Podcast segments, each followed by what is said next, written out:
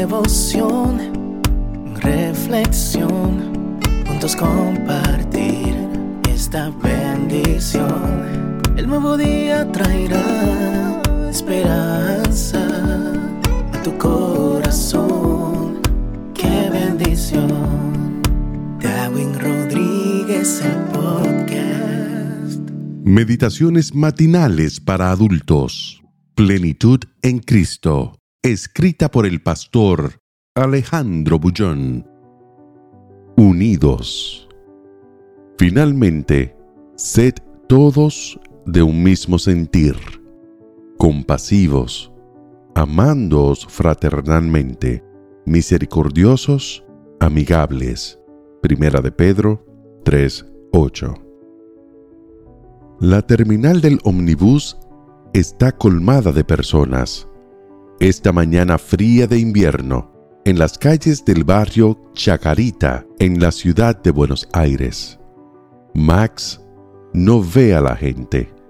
Su cuerpo está allí, pero su mente vaga sin rumbo por los agrestes campos minados de los conflictos familiares.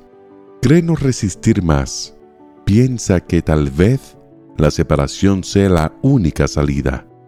Lo que lo incomoda y lo confunde es el hecho de que ama a su esposa y no entiende por qué dos personas que se aman no pueden vivir en armonía. El conflicto de hoy comenzó porque no había leche para el desayuno. Te dije que la compraras anoche, casi gritó ella, encolerizada. ¿Y por qué en lugar de pedirme no la compraste tú? respondió él en el mismo tono.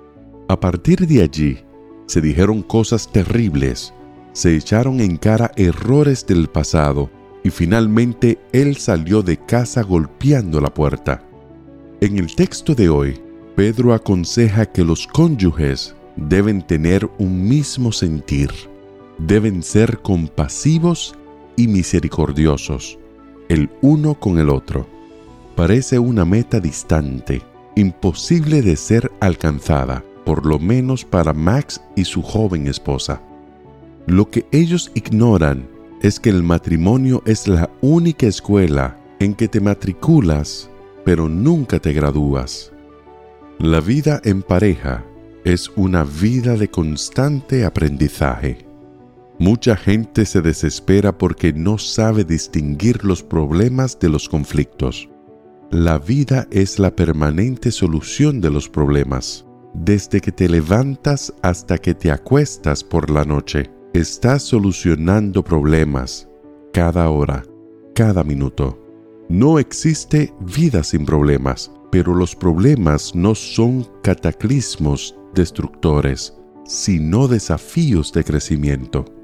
Un problema mal resuelto sí se transforma en conflicto, y los conflictos pueden ser fatales.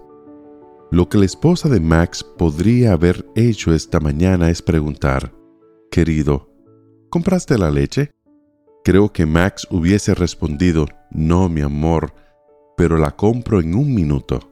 Después, más calmos, podrían sentarse a conversar sobre los constantes olvidos de Max.